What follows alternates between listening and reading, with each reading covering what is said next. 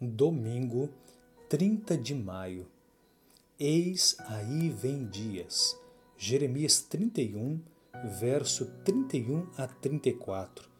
Estão chegando os dias, declara o Senhor, quando farei uma nova aliança com a comunidade de Israel e com a comunidade de Judá.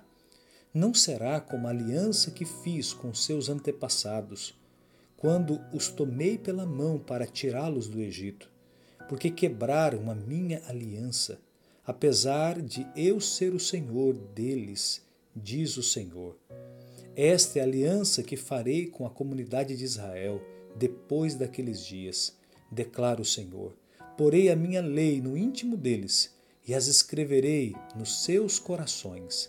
Serei o Deus deles e eles serão o meu povo. Uma coisa é clara: a nova aliança não é muito diferente da antiga feita com Israel no Monte Sinai. Na verdade, o problema com a aliança do Sinai não era que fosse velha ou obsoleta. Em vez disso, o problema foi que ela havia sido quebrada.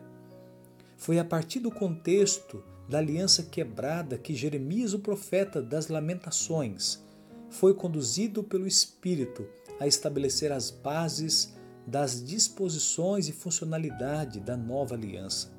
A lei divina deveria ser gravada na catedral do coração. Um novo sacerdote da aliança iniciaria o seu ministério no céu e atuaria no lugar do sacerdócio levítico.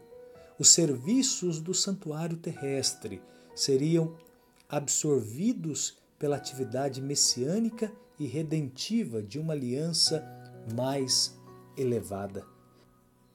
Os aspectos da antiga aliança permanecem na nova. A nova aliança é, em certo sentido, uma aliança renovada. É a conclusão ou cumprimento da primeira.